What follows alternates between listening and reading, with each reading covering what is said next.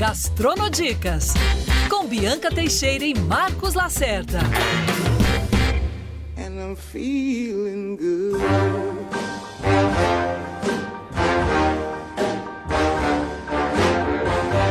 Sexta-feira, mais um Gastronodicas no ar. Bianca Teixeira, tudo bem? Tudo maravilhoso, né? Hoje no estúdio temos quem? Marcos Lacerda. Um cara também de uma profusão de lugares no mundo, fala quatro línguas, tem um lugar incrível na cidade, no Rio de Janeiro, tem um histórico maravilhoso e assim, muito fã de carteirinha do mestre, restaurateur, gestor, chefe, Elia, fala direito o sobrenome. Chran. Chran. Isso. Passou. Elia, que delícia ter você aqui no estúdio, no nosso Gastronodicas nessa sexta-feira. Outono começou, temperatura baixou e tem tudo a ver com essa comida italiana. Mamma mia. Opa, tudo bem, Bibi? Obrigado pelo convite, Bandeirantes. Prazer estar aqui, estar com vocês, falar com vocês, brincar com vocês. Aí sim. E estou pronto para responder o que vocês quiserem saber.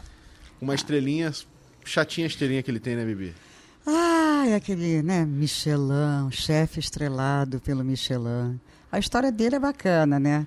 Ele começou muito cedo, morou na Suíça até os sete anos de idade.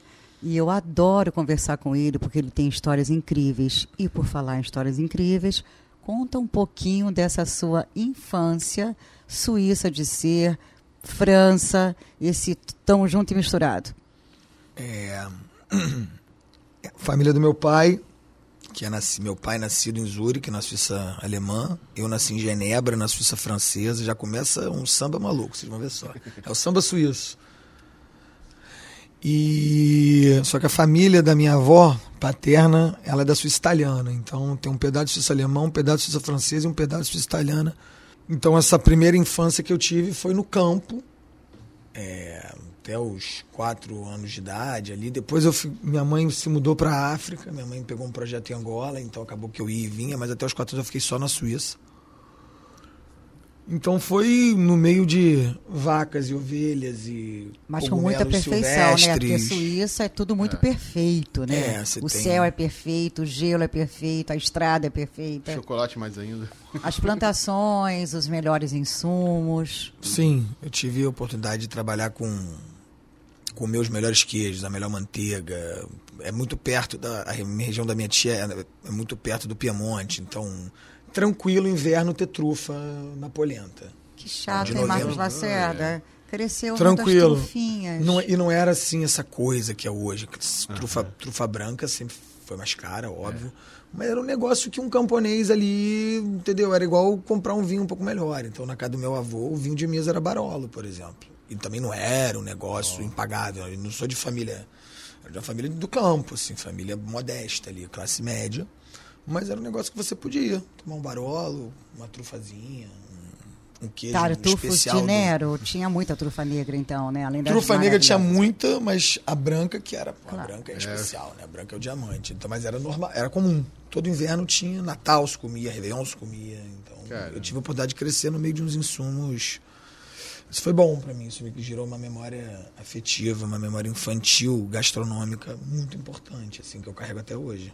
E ele já cresceu andando pelo mundo, né, Lacerda? Sim, já pegou Suíça, tem, tem o passaporte, obviamente, europeu. E aí agora você contou um pouco da, da sua infância, da, da, da, sua memória, digamos assim, afetiva com a, a cozinha, que não era uma coisa é, profissional, era uma coisa familiar.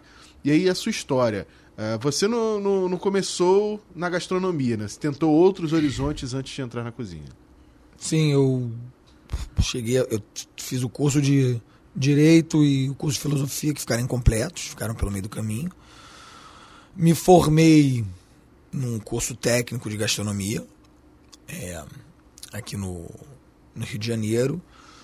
Só que o mais importante são os estágios e os profissionais com quem você faz os trabalhos, né? Eu costumo dizer sempre, não me interessa o seu diploma, tu pode estar na melhor escola do mundo, que aliás é o que mais tem. Escola caríssima, que te dá um diploma maravilhoso, você entra no mercado de trabalho e tem vontade de chorar. Você fala, ai meu Deus, me enganaram. Eu achei que era o que passava na internet. Só que não tem esse glamour que a gente vê. O, né? Então, é, E aí comecei a trabalhar com um chefe muito bom e as coisas foram. Mas sim, eu com 22, an- com 22 anos que eu dou essa. Eu saio do direito da filosofia e. A gente estava conversando aqui no estúdio antes, né? Porque 22 anos é uma entrada tardia né? Gastronomia. na gastronomia. Até porque ele veio de filosofia, de direito, e foi uma escolha. Com 22 anos você já escolhe de fato. É. Né? Você não está almejando, você está fazendo uma escolha. E 22 anos, como é que foi você entrar nessas cozinhas com 22 anos de idade? Não era francês, né? não tinha aquela coisa da França, que é, que é realmente a tradição gastronômica, onde tudo começou. E como é que você se viu entrando na cozinha aos 22 anos? Seus mestres, quem foram? Conta um pouco aqui no nosso Gastronodicas. É, a primeira, a primeira entrada que eu, que eu tive na cozinha profissional, primeiro emprego, primeiro soldo, né? Foi quando eu fui morar em Londres, então era muito mais. Foi ali que realmente eu comecei a entender o mundo da cozinha. Isso foi até antes de fazer o curso das, né, da, da faculdade de gastronomia, mas era um work, era um trabalho ali. Eu acabei ficando dois anos, aí seis meses, acabei ficando dois anos, então foi muito bom. Mas era muito mais uma história de um jovem de 22 anos na Europa, morando sozinho, se sustentando, E quando, quando você vida. foi para Londres fazer esse intercâmbio de seis meses, já, já foi decidido que seria ah, trabalhando numa cozinha ou quando chegou lá que você descobriu? Não, eles faziam. Era um, era um curso de hospitalidade, de hotelaria, né? Um curso rápido de hotelaria. Então você podia ir ou para recepção, front desk, cuidar de, da parte hoteleira, ou você ia para bar, salão, garçom, você ia para cozinha. Era um dos três, né? Das quatro opções. E eu caí por acaso na cozinha, agradeci muito, porque eu já gostava, né? Já era um entusiasta, apesar de, já era um cozinheiro bom amador, já era o churrasqueiro da galera, já era o cara que fazia a larica da madrugada, a minha larica já era melhor do que o meu amigo, entendeu? Quando a gente chegava das festas, já fazia o cheeseburger arrojadinho, um negocinho. Então, o queijo já era um queijo melhor, já usava um grana padano. Meus amigos falavam, que isso, cara? Tu não usa queijo de saquinho? Não. Eu falei, queijo de quê, cara? Isso nem queijo é, mano. Então, Já tinha uma visão de gastronomia. mas. é, Então aí quando eu volto pro. Né, quando eu volto dessa experiência pro Brasil, que aí eu entro na faculdade de gastronomia, né, no curso técnico de gastronomia, eu arrumo um estágio logo no segundo período com o Roland Villar, que enfim, hoje não está mais na rede Grande Accor, mestre, mas foi Roland um dos Villar. grandes formadores de mão de obra do Rio de Janeiro barra Brasil nos últimos 20 anos, sem dúvida nenhuma. É um dos top 5 chefes com mais capilaridade do país. Tem 30 anos de Brasil, formou hordas de cozinheiros e chefes. Que às vezes as pessoas nem sabem. Mas foi, um- foi uma excelente escola, hotel, né? Escola francesa, rede Accor. Então, pô, tudo muito certo, insumo de primeira. Então foi uma excelente escola, o Softel. Foi o primeiro sei-sei que eu tive das artes culinárias aí, foi Roland. Maneiro. Depois eu trabalhei com o Damian, que hoje é do grupo Bazar, Damian Montesser, na época que a gente inaugurou o Hotel Santa Teresa. E aí com o Damian foi o meu primeiro cargo de responsabilidade, onde eu sou subchefe pela primeira vez, e aí não é só mais cozinhar, é, é basicamente cobrar como se você fosse o chefe, só que você não é o chefe, né? É, é uma posição duríssima, ser sous-chefe é a posição mais dura da cozinha. Porque basicamente você não tem a moral do chefe, o conhecimento do chefe, mas você tem que fazer como se fosse ele. Você não é cobrado por ele. Então você ganhar o respeito da galera. E olha lá, tá querendo aparecer, mano. Tu não é o chefe, não. É. O Meio de cozinha é hostil. Não tem pirulito de framboesa, a escola da Tia Teteia. Não tem mesmo. É hostil. Quente, pouco estudo. Você entra nas cozinhas do Rio de Janeiro, média aí, você sai arrepiado, entendeu? É é uma. Até porque não é qualquer tipo de pessoa que aguenta o tranco dessas condições de trabalho. Então. E ele começou com os franceses, hein, no comando. E é com É os difícil. franceses no comando, mas os nordestinos que me ensinando, entendeu? Então aprendi muito mesmo foi com cearense, paraibano, pernambucano. Esses foram os caras que estavam comigo no dia a dia. Não, é rapaz, faz assim, aí pum, ajeita isso. Então, É, você. É, você vê a tranquilidade do salão, mas você não sabe a tensão que Você lá tem o dentro. chefe, que sempre é um cara assim, mas assim, os cruzeiros estavam ali no dia a dia que, que me ensinaram. Aprendi a limpar peixe bem, com maranhense. Maranhense. Limpou o peixe marinhense e aprendeu a técnica com francês. Exatamente. Isso, Isso, foi, é, isso foi é muito a- bom. A dupla perfeita. Isso foi muito bom, assim. E aí depois eu fui embora de novo. Eu falei, aí eu já tava profissional, já, já tava sous-chefe, já tava me achando tal. Aí eu falei, ah, cara, eu vou pra Paris, chegou a hora de jogar a Champions League, agora eu vou Sarrafo França. lá em cima. E aí o objetivo era ir trabalhar em restaurante estrelado Michelin, monotemático. Não, ah, não, não. E aí foram três anos, e aí foi realmente muito duro. Eu tive que dar uns passos para trás, né? Saí daqui num cargo, cheguei lá. Porque imagina, vai gente do mundo inteiro trabalhar. Japonês, argentino, americano, polonês, norueguês. Todo mundo quer ir para Paris, nos restaurantes estrelados. A Paris é a capital do mundo de gastronomia, com todo respeito por Nova York, Tóquio, Londres. Mas Paris não tem para ninguém, meu irmão. São 200 anos de tradição. Pô. E Paris não tem só restaurante, né? Quando você fala em confeitaria, patisserie, aí esquece. Aí a França, ela, é. ela, ela larga na frente do segundo colocado com distância. Porque a confeitaria na França, realmente, você tem a confeitaria francesa e o, e o resto. Tem muito. Olha que eu tenho restaurante italiano, hein? que tem o seu valor, mas. Sim. Então, Paris foi muito duro, mas foi bom. Foi assim, treinamento paraquedista, BOP o negócio. Linha duríssima. Parisense não é o povo mais simpático do mundo, vai.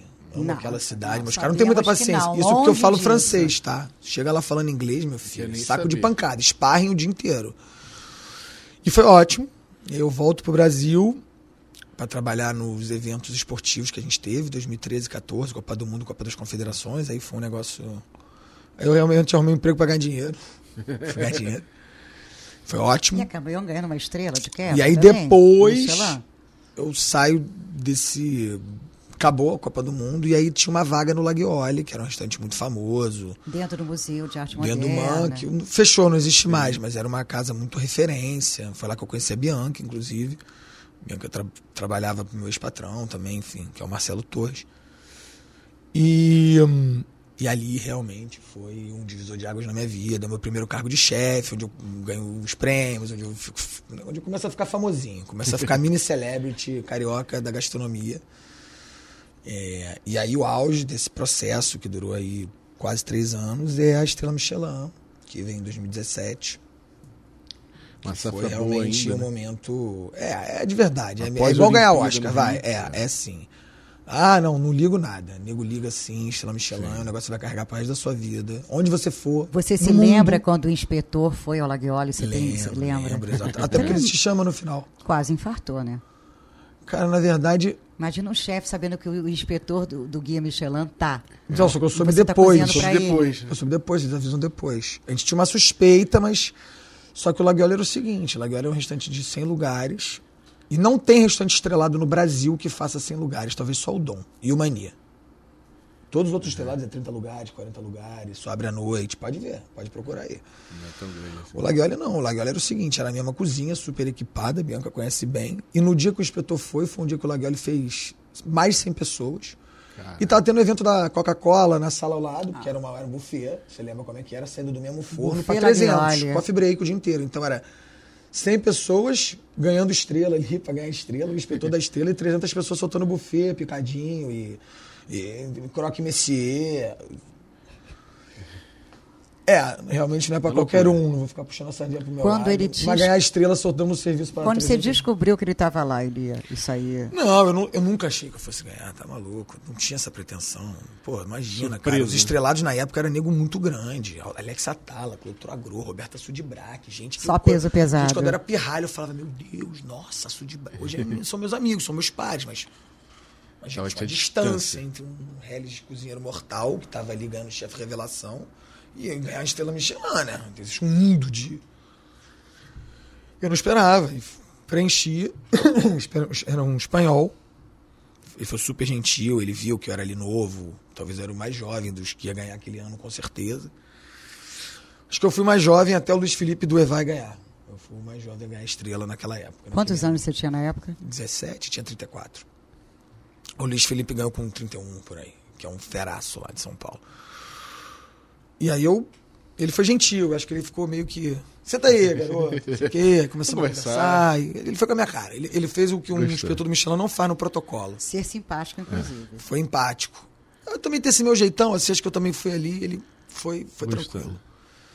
Isso foi em novembro, ou janeiro. E aí o resultado sai em abril. É, até sair. E aí eu já estava de saída, já estava de mala pronta do Laguiole para um, um próximo projeto que eu fiquei quatro anos. Antes de abrir o meu agora, recentemente. E aí uma amiga minha me liga, a Úrsula. Úrsula Manso. Elia! Elia! Você ganhou estrela! Eu falei, o quê? Hã? Tava em casa, filha, não sei o que, tava na casa da minha mãe, não sei o que, comendo. Eu falei, o quê? Entra, entra na transmissão, você ganhou! Comecei, ai meu Deus. Foi Agora. muito assim. Foi não, teve o mesmo. não teve o fotógrafo do prêmio da revista que foi antes de tirar foto, que tu já sabe quase ter certeza que você ganhou, É. entendeu? Não. Foi por telefone, loucura, total. E bom, e aí só. Foi só, E aí só alegria, Só comemoração, né? Só aí o passe alegria. valorizou. Aí deu aquela valorizada no passe. né? O- A próximo contrato já, já chegou mais caro, o jogador já ficou jogador Até caro. porque entendeu? são poucos restaurantes cariocas que, ti- que ganharam a estrela na história do Guia Michelin no Rio de Janeiro. Eu ganhei no mesmo ano que o Oro. O Oro tinha fechado, aí reabre. Depois, o Oro tem duas. Mas eu não foi o mesmo ano. Oro e a gente. E aí Elia despontou, o passe valorizou e começou a chegar A cami- a galgar já onde ele está hoje. E foi dali você foi, Elia, que aí você também comandou um grupo que tinha sete casas de Lacerda, da grega, francesa, italiana. Eu nunca vi isso na minha Uma vida. torre de Babel E- culinária. E, ele dava conta de tudo, porque eu frequentava todos os restaurantes e tudo era impecável. É, a gente, na verdade, só uma correção. É, quando eu fui trabalhar para esse grupo, que é um grupo que tem sete, acho que são seis hoje, dois fecharam, são cinco na cidade hoje, tem mais um em São Paulo. Tinha um restaurante, que era um. Mas aí era outra história. Estrela, Michelin, Ego, etc. Eu falei, cara, eu preciso entender de negócio, porque essa, pô, essa conta aqui não fecha. Realmente tem um restaurante estrelado, é, é, é para uma 0,0000001%. Né? Então, e eu fui para Ipanema, e aí conheci, fui pro coração da Zona Sul, e aí realmente foi onde eu comecei a fazer um corpo a corpo, né? O, o Laguiole, apesar de ser muito bom, era no centro, era muito isolado, era só almoço, ninguém ia. Não Meus era uma amigos passagem, e era era um caro. destino, ah, né? pô, ele ia, pô, pai, não tem um restaurante, Um meu irmão. Ferrou, compadre. É muito caro, não dá, né? não tinha como. Né, Não abre à noite, não abre final Fim de de semana. semana. Então, que ia quem? A galera era um restaurante de business, centro, advogado, meus amigos advogados com dinheiro iam me ver, mas quem trabalhava ali no centro, mas o estagiário não podia ir no Laguiole, não, mano.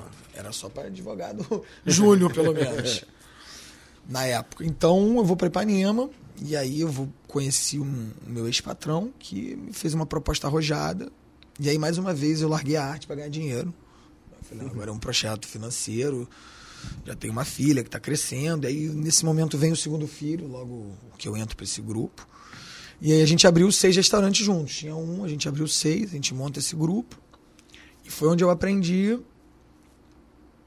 tudo aquilo que eu nunca quis aprender porque eu estava só limitado a olhar para comida. Então a minha preocupação era comida, era cozinha, era estrela, era quenelle. Literalmente a barriga no fogão. É isso, estressar, gritar com o cozinheiro, falar, meu Deus, isso não tá perfeito. Eu tinha uma coisa muito. Era aquele. É o especialista, né? Que sabe nada sobre tudo, né? e aí eu fui aprendendo a virar um generalista, que é o que o empresário precisa ser um generalista. Hoje eu sei tudo sobre nada. Antes eu sabia nada sobre tudo. Hoje eu sei tudo sobre nada. Vamos dizer assim, né? Então. é, foi, uma, foi uma escola um muito trabalho de importante. pesquisa muito grande, né? Porque você fazia comida grega. Eu tive, eu era a pessoa certa francesa. para o trabalho certo. Porque de fato eu sou uma pessoa que tive a oportunidade, de, não é mérito meu, mas eu tive a oportunidade de viajar muito desde cedo. Então, eu era trilingue com seis anos de idade, falava italiano, francês e português. Então, é, você entra na cultura, a língua é o primeiro passo para você entrar numa cultura, é a língua, né? Ela abre as portas, de fato. Então, fazia sentido. Cozinha francesa, porra, trabalho com isso há 12 anos. Cozinha italiana, meu irmão, nasci lá, sei exatamente o que você está me pedindo. Comida grega, comida mediterrânea, viajei muito pro Mediterrâneo. Então, Sabe? Tinha background. então, sabe, então, eu não estava no restaurante japonês, né? Aí era uma outra história, mas... O prato principal você conhece. Então, era um enredo que fazia sentido. E mais do que entender a gastronomia, você conhecia a cultura desses É lugares. isso. Então né? foi, é foi bom. Foi muito bom. Foi muito bom. Foi onde eu pude fazer realmente gestão. Se você está em um, sete lugares, você não está em um lugar, né? Como é que você faz sete lugares funcionarem E imprimir qualidade, treinamento, atendimento, né? nos, nos sete lugares, concorda? E é aí que você desenvolve a coisa mais importante para uma empresa, que é o RH, recursos humanos. Quem esquecer disso, quem achar que vai descuidar dos seus funcionários, dos seus colaboradores, está morto. É. vai falir, vai quebrar, vai ser processado, não tem como. O chefe gente tem que saber cuidar de delegar, gente. né? E saber delegar, né? Tem que cuidar de gente. E cuidar das, mas cuidar de É. verdade. Sim, sim. Sabe? A gente trabalha com gente muito carente, muito hipossuficiente, a vida é muito dura, mora na favela, tem chuva. Ferrou, meu irmão. Alagou a casa na musema, perdeu tudo, acabou, entendeu? É, Não adianta é, é exigir. difícil. Então você precisa humanizar essas relações. É a única forma. Ensinar, cobrar, mas você precisa humanizar. Senão, senão as pessoas vão te abandonar, você vai ficar sozinho, elas vão te largar, entendeu? Isso foi uma coisa que eu aprendi. Que é a Lá coisa se- mais importante para mim hoje. A base da minha empresa hoje são as pessoas. Em primeiríssimo lugar. E nesse grupo você liderava muita gente, né? Lia? Quantas pessoas debaixo aí do seu guarda-chuva? 180, eu cheguei a ter 180. Caraca. A equipe de 180 de cozinha. 180 universos diferentes. É isso. Cozinhas. Chefe, Treinamento, chefe. imprimir qualidade. É. Toda hora bate um na porta. Fazer ficha técnica de prato a Eu tinha conta. sete que cuidavam de 15 que cuidavam do resto, né? Você escalou, Sim, né? sim. Então tinha um time de chefes em cada casa que era muito parceiro. Então a gente conseguia organizar. E ali você começou a pensar na sua carreira solo, em ter o seu business, já experiente, já vivendo toda essa história de gestão, administração, gerir pessoas é difícil, e ali você aprendeu. E ali você já teve, de fato, um olhar para começar a galgar o seu caminho solo? Cara, mais ou menos, é. Eu sempre fui meio cagão, né? De tomar risco, tanto que eu demorei 16 anos pra tomar risco de verdade. Botar o meu na reta, virar dono, pegar dinheiro, entrar no risco. Aposto, empreender, né? Sim. A palavra que tá na moda, o empreendedor. É, fui filho de funcionário público, que me educaram que a gente nunca vai ficar rico, mas também nunca vai ficar pobre. Vai ter o certo aqui, vai ter o dinheiro pra viajar, vai ter isso, vai ter aquilo. Então eu, eu- fui. Mas vai ter. Vai, vai É cair. isso, Nunca vai voltar. Né? Evita entrar muito no crédito, seja esperto, enfim, coisa de camponês, né? Camponês é assim. Se pudesse, guardava dinheiro no colchão. Mas. Só que o próprio encaminhar das coisas, né? Assim, qual era a coisa que mais começou a falar dentro de mim? Quando você está numa empresa onde você não concorda com algumas coisas e você tem um poder limitado que você não é o dono, você tenta transformar internamente. Mas tem uma hora que você bate no teto. E o único caminho é, cara, pegue seu banquinho e vá fazer a sua história. Your business, your rules. Seu negócio, suas regras. Então, a pandemia ela foi um acelerador, botou muita gente em casa para pensar. E eu fui uma dessas pessoas. Então, eu acho que ia, ia acabar vindo naturalmente a minha hora, mas a pandemia ela me deu uma estalo. Falei, eu pensei, agora. E aí foi tudo assim. Eu, eu quando eu não tinha ponto, eu não tinha sócio com dinheiro, não tinha nem o Flávio, que é o meu sócio irmão da vida. Não tinha ninguém, mano. Quando eu saí do meu antigo grupo, eu saí, vou pensar. Sabia que eu tinha um lastro para poder pensar e sabia que eu ia conseguir inventar alguma coisa. Tinha me dado um ano. Eu falei, vou me dar um ano para me reinventar. Em um mês e meio eu já estava com sócio, com ponto, com dinheiro, dois meses começando a obra, e aí o resto é.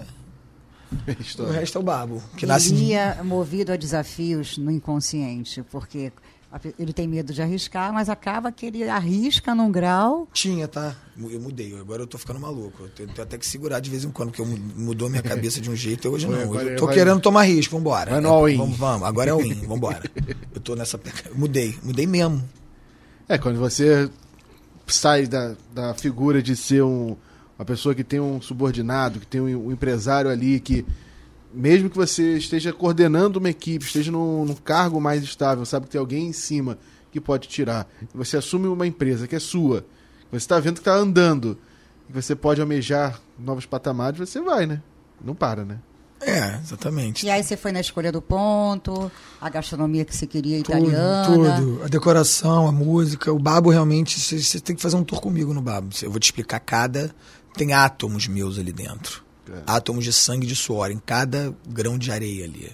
Eu virei engenheiro. Eu, eu- eu fiquei um mês dentro daquela obra na reta final, O que, senão que aquilo não você abria, não. queria no babo? Por que o babo, o nome babo? E o que, que, que, que você desejava com a culinária, com o conceito babo, com Elias Schramm abrindo o seu primeiro negócio? O que, que, que você queria ali? O que, que é a tradução? O que, que é o babo, a comida do babo?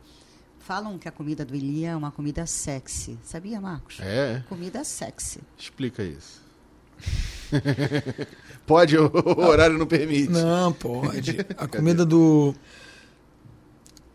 tinha muita expectativa, né? O ele. Tanto que muitas pessoas, quando eu saía do meu emprego, do meu último emprego, porque hoje eu não tenho mais emprego, é diferente, mas as pessoas acham, mas você não era dono, você não era sócio?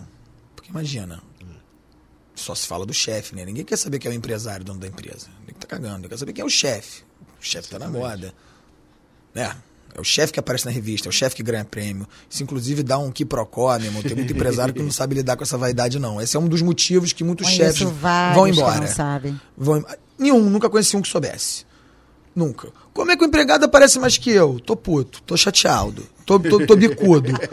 Tô bicudo. Bianca! Bianca! O chefe tá aparecendo muito! A jornalista quer falar com o chefe, pô, o dono dessa porra sou eu. Tem um pouco. E hoje eu, como empresário, só que eu sou um ser evoluído. Estudei Piaget, eu não vou dar esse mole. Mas eu entendo. Porque realmente o empresário, ele, meu irmão, bota o dele na reta. lá. Pô, só o chefe que come a picanha, meu irmão. Então, isso, isso gera um desconforto. Por isso que chefe de cozinha tem que ser dono do seu negócio. Eu acredito em empresas onde quem veio de bar da operação tem que ser dono. O cara que está ali só para remunerar capital e para abrir um restaurante, abrir um restaurante uma loja de ferragem, um bagulho de material hospitalar, chega, tem que ir embora essa gente. O dinheiro ele tem que ser uma consequência de uma história. O restaurante é um negócio para dar M. É 99% de chance. Quem sucede é uma minoria gigante. E você pode suceder por X anos e depois você tomar a trozoba. Você sabe quantos casos. E a gente não tá livre disso, não, cara. O meu restaurante é um bebezinho, tem seis meses. Tá forte, tá parrudo, mas é um bebê. Seis Tem meses. é um seis bebê de meses. seis Vai meses. fazer seis meses agora, dia 18. Então, o que, que eu queria no Babo? Eu tinha uma expectativa gigante. Meu Deus, eu falei, o que, que você vai abrir? Um gastronômico? Não, eu falei o seguinte. Primeiro, tu tem um negócio. Que eu tenho que remunerar capital de investidor. Eu tenho que fazer essa conta. Não vai fazer o que eu quiser. Vou servir cérebro de vitela com um coração de avestruz. Ninguém quer comer essa porcaria, não, meu irmão. Então tem que ser uma comida também que as pessoas queiram comer.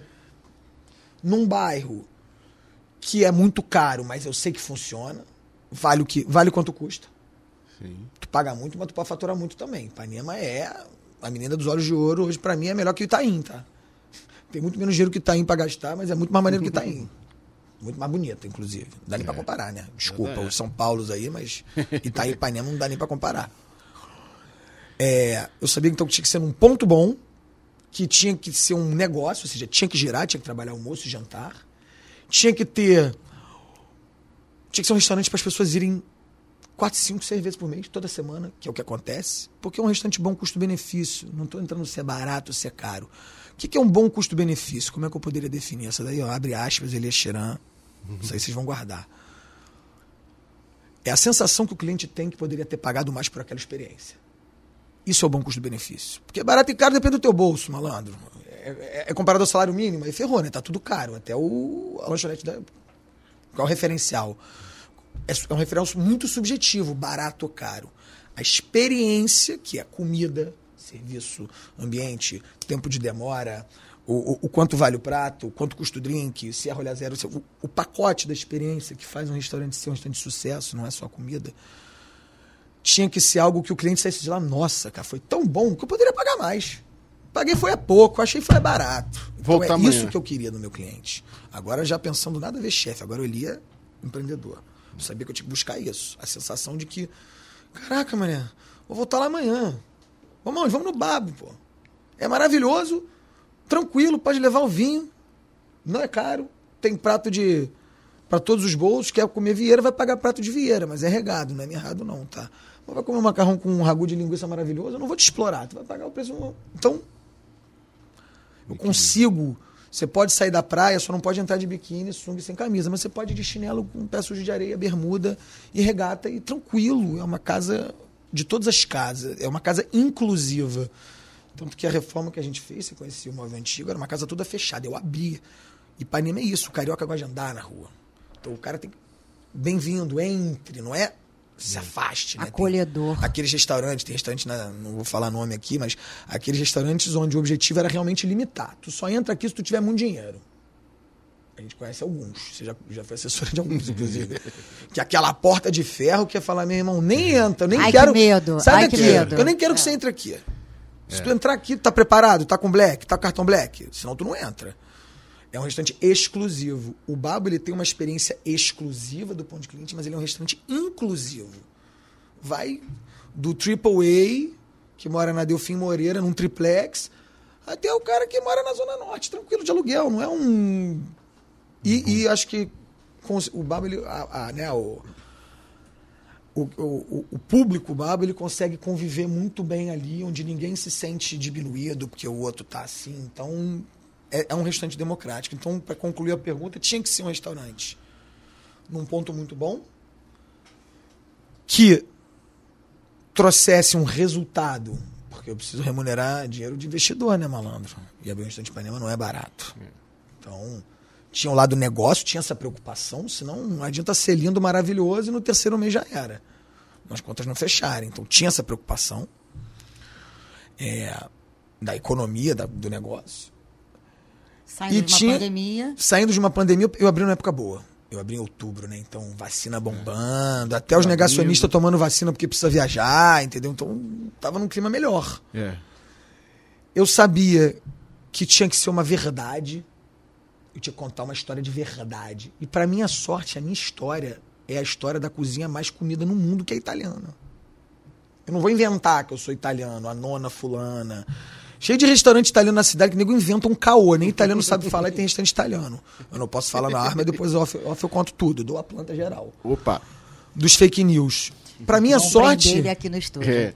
Pra minha sorte, eu reabri um restaurante italiano e eu sou italiano, então fez todo sentido. Eu não tive que inventar nada, pegar um avião, viajar pra não sei pra onde pra copiar os outros. Não, eu só contei uma verdade.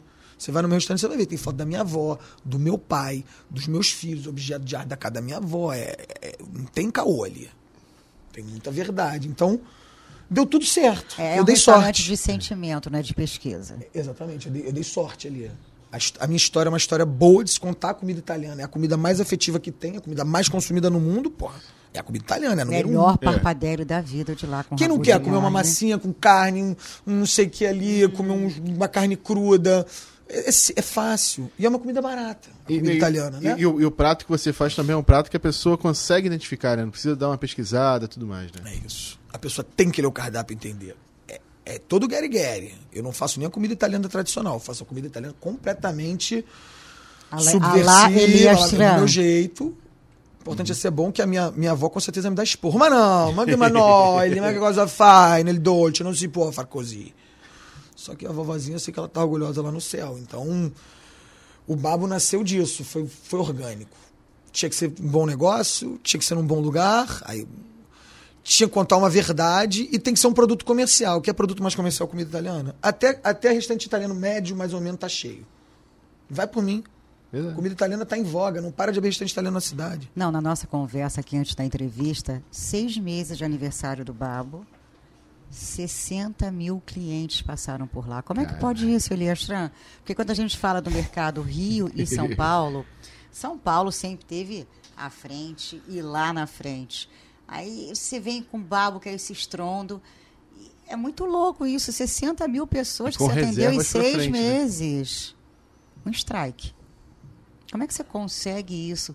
É, porque a gente está falando de Rio de Janeiro, pós-pandemia, ok, as pessoas estão indo muito para o exterior, porque agora todo mundo quer tirar o passaporte, renovar, Yes. viajar correndo. Cruzar o Atlântico. E ele está aqui. Ele está aqui com 60 mil clientes em seis meses. 10 mil clientes por mês numa casa de dois andares, que é linda, por sinal. Eu sou frequentadora É assídua. linda mesmo. Como é que é isso, Elia? É, segredo... Tem um segredo. Não, tem um segredo. Teamwork. Trabalho em equipe. Voltando. Sim. natural, e aqui eu não tô sendo metido, muita gente me acha metido, mas eu não sou metido. No- eu sabia que ia bombar quando eu abrisse. Eu sabia, cara. Eu abri cinco casas em Ipanema bombando, com fila na. Eu já sabia. O meu desafio era: como é que eu não vou deixar que seja feito novidade do primeiro mês? Esse que é o importante. Como é que você. Fazer a fila na abertura não é difícil. O problema é como é que você mantém a fila, mantém as pessoas duas horas na fila esperando para comer. Como? É esse que é o pulo do gato. Como é que a fila se mantém seis meses depois? Tá certo, a fila de segunda a segunda, nunca Como? vi isso na vida. Porque eu tenho Tá. a melhor equipe do Rio de Janeiro. Eu tenho hoje o melhor serviço do Rio de Janeiro.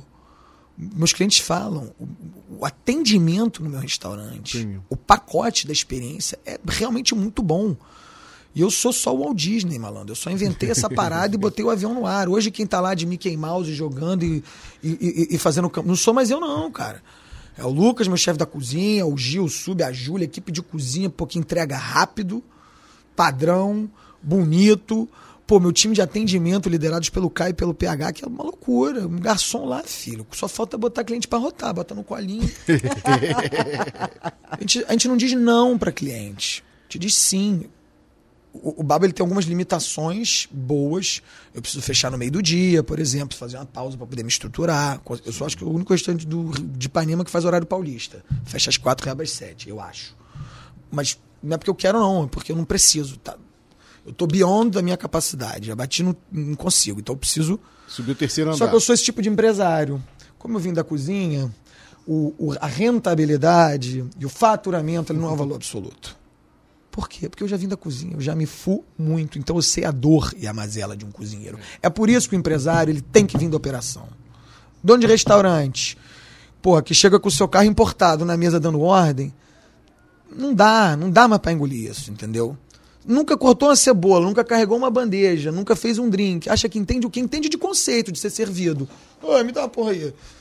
Mas não. Então eu sei o drama do cozinheiro, por isso que eu falei, a gente vai ter que fechar. Mesmo que isso me custe X mil reais a menos. Só que antes eu não podia fazer isso. Agora, como quem ensina o cheque sou eu, eu faço o que eu quiser.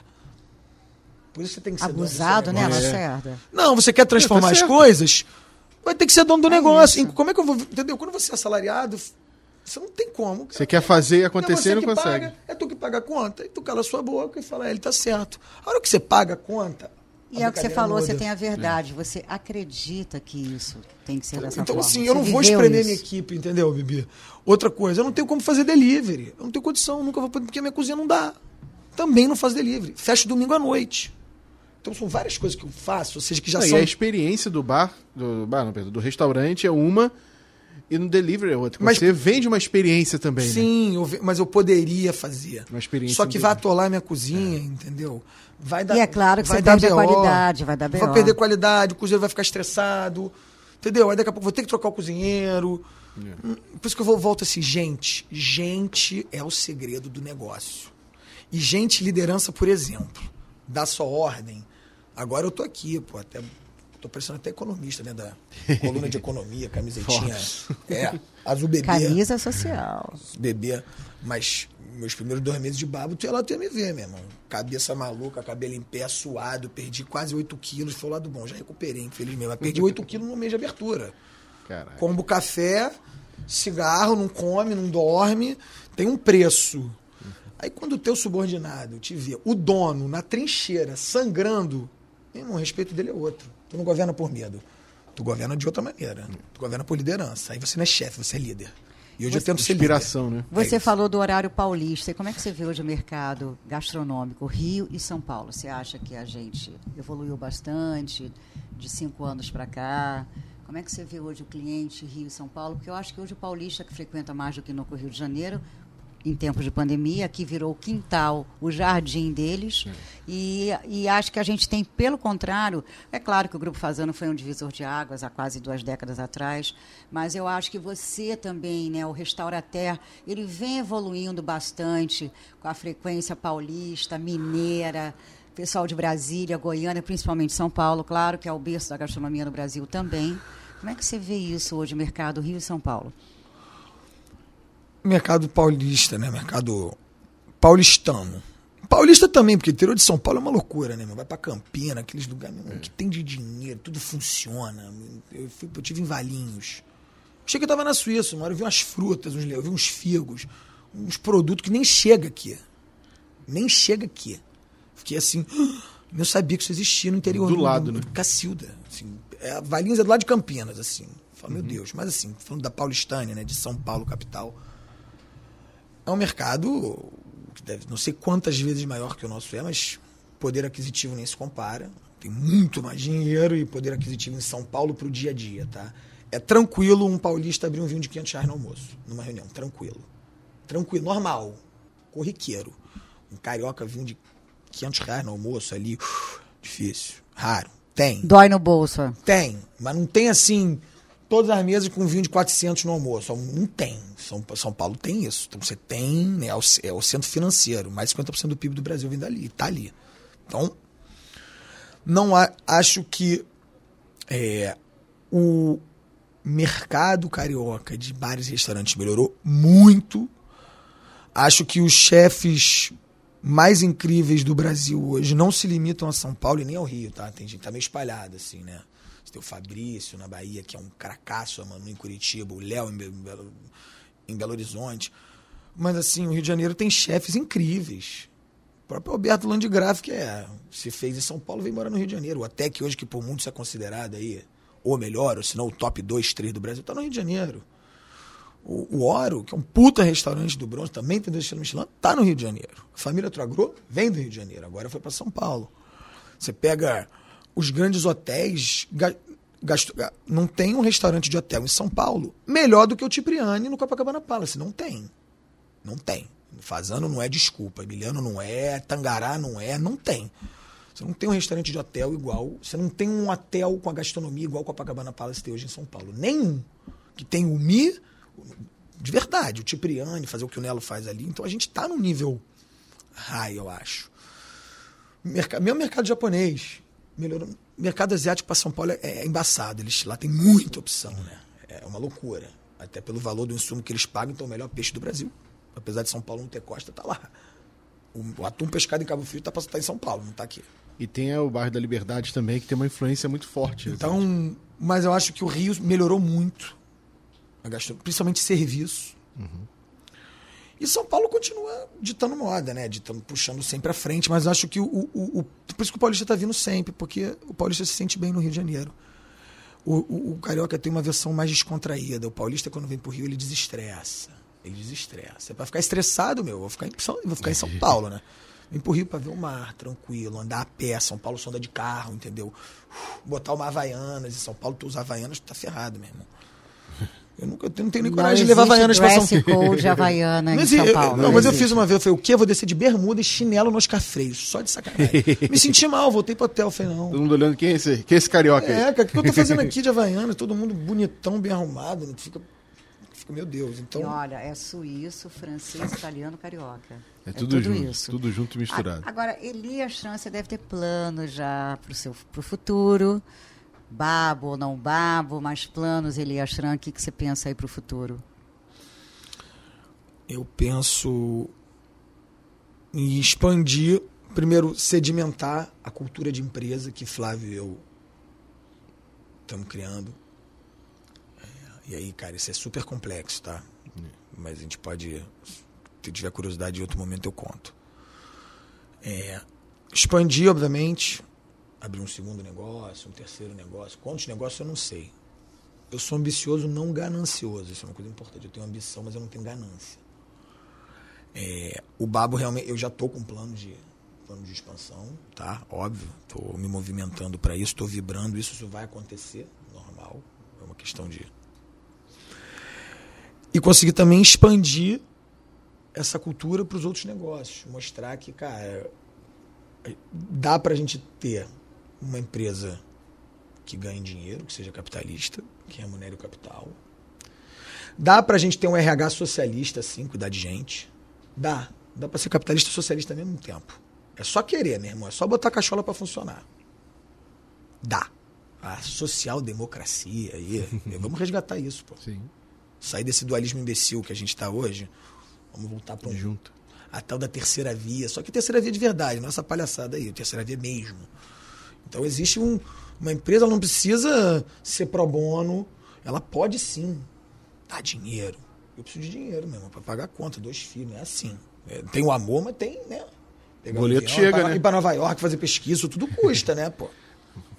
né? Então, assim, o que eu quero de meta para os próximos anos da minha vida é sedimentar o babo e a cultura que começou no babo, alargar essa cultura para outros lugares, né? É, tá de bom tamanho, né? Para os próximos cinco anos aí, mais para frente fica complicado falar, mas eu tenho mais uns, mais uma década, uma década, uns 15, duas décadas para dar para esse, esse mercado aí. Até duas décadas eu tô dentro. Depois eu quero. Depois. Sombra e água fresca, Havaiana. Bahia, Bahia, Bahia, Bahia. Maraú, Maraú, Maraú. Vender tudo, comprar casa em Maraú, ficar lá vendo o sol nascer, comendo lagosta, as crianças já estão grandes. Pai de Olivia e Benjamin. É, Leva ele. Le- Os filhos indo lá passar as férias. É. Carnaval, Ei, vem pro Vou virar, carnaval. vou virar ermitão, filho. Andar de sungo o dia inteiro. Isso que é projeto. Mas só pra daqui a uns 20 e tantos anos. Mas é isso. Ganhar dinheiro aos 20 anos, vender tudo e virar ermitão na Bahia. Tá Depois dos tranquilaço. 60. Tô nessa pegada aí. Marcos, vamos perguntar as dicas para ele para ter, pra ter um restaurante perene, com sucesso, com qualidade. O que, que pode você aconselha aí para quem está tentando se arriscar como um dia você se arriscou? E às vezes até nem pensar no- no- numa coisa tão grande, né? Às vezes tem um pequeno empresário que está começando é, com, com a sua ideia, com o seu sonho, mas não sabe por onde ir. O que, que, que que se faz? do, do pequeno negócio. As grandes corporações, todas as grandes corporações começaram como um pequeno negócio, né? A Apple nasceu no, no fundo da garagem na Califórnia com um maluco gênio tomando LSD. O Steve Jobs tomava LSD e ia programar. Ué, isso é verdade, pô. Tá no, só ver aí, eu não tô falando nada. Verdade. É. Galera fora da caixa, né? Mas assim, meus dois conselhos principais é tenha um propósito. Não comece um negócio pensando só no resultado que ele vai te dar. Isso já está começando errado.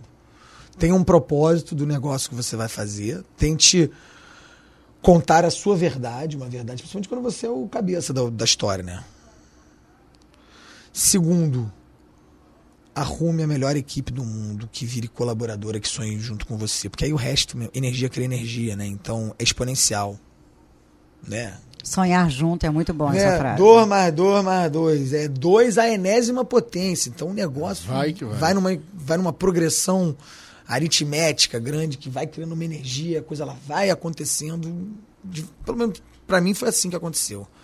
Eu tinha certeza do que eu queria fazer, de quais eram os valores da minha empresa, da nossa, do Flávio e minha. Flávio é, Flávio é a outra metade da laranja, é importante. Tem outros sócios, mas o Flávio é quem administra no dia a dia comigo. É o meu sócio retaguarda, é o ADM. Mas é um cara que a gente é muito alinhado em pensamento. E traga as pessoas muito boas. Motive essas pessoas. Eles que vão ganhar, eles que vão ganhar o, o jogo pra você, cara. A gente monta time, mas quem joga bola é jogador, não é técnico. Concorda? Verdade. E como é que você motiva o jogador a virar o CR7 todo dia dentro de campo e pegar a bola e decidir? Tem, O tem difer- maneiras. O diferenciar dentro de campo. né? Tem maneiras. É, acho que esses são os conselhos. Tem um propósito firme, valores firmes. E cerque-se de pessoas maravilhosas que a parada vai fluir. Não vai ter jeito. É, Marcos Lacerda aprendeu, né? Mestre. Eliachan. Eu acho ele um cara realmente aspiracional. Sim, sim. Acho, de fato, acompanho a carreira dele há muitos anos, há duas décadas aí. E acho ele incrível e foi demais ter você hoje aqui. Lacerda vai lá provar o parpadélio ragu- com ragu de carne, Comida que é italiana. desesperador. Vamos vai lá nessa. abraçar essa equipe incrível, porque realmente lá ele você respira afeto. É uma comida afetiva e também sexy. É isso. Elia, Obrigado. obrigadão, cara. Obrigado a vocês aí. Espero vocês no Babo, os ouvintes, quem não conhece. Quem quiser ir, cheguem cedo. cheguem cedo. Não pode ir na hora do almoço. Chega meio-dia. Cheguem cedo, mas a gente vai dar um jeito de sempre acomodar vocês. É um problema bom pra mim, né? Eu Com tenho certeza. muito mais gente querendo entrar com capacidade de receber, mas a gente sempre dá um jeito de contornar e manter todo mundo alegre e feliz ali. Né, E, e- e a sua visão de, de restaurante, de negócio, de cozinha, de, de gastronomia, a gente já percebe tudo isso que você coloca dentro de um prato para entregar para o cliente. É, tudo, tudo que você falou aqui nesses 50 minutos de papo, a gente percebe, observando a- a- as fotos do, do- dos seus pratos, a gente vê que, que tá ali, né? Que, que tá com a alma, tudo que você percebe, Pô, tudo que você entrega. Foi incrível ter você aqui nos Obrigado. nossos estúdios aqui da Band News. Uma delícia ter você aqui no nosso Gastronodicas com o Marcos Lacerda, que ama massa. Eu tô acabando com o Marcos Lacerda. Massa, queijo, Vinho, vinho. feijoada. Tá... Agora que vai vir o inverno, meu. Agora é a hora de deitar e rolar. Agora, agora o que o babo ainda vai alcançar o seu esplendor mesmo. Vai um vinhozinho tinto, massinha, só, só delícia. Aí, Ficou a dica aqui do Elias Schran. Espero vocês aqui no Gastronodicas. Até sexta-feira que vem. Um beijo para todo mundo e bom fim de semana.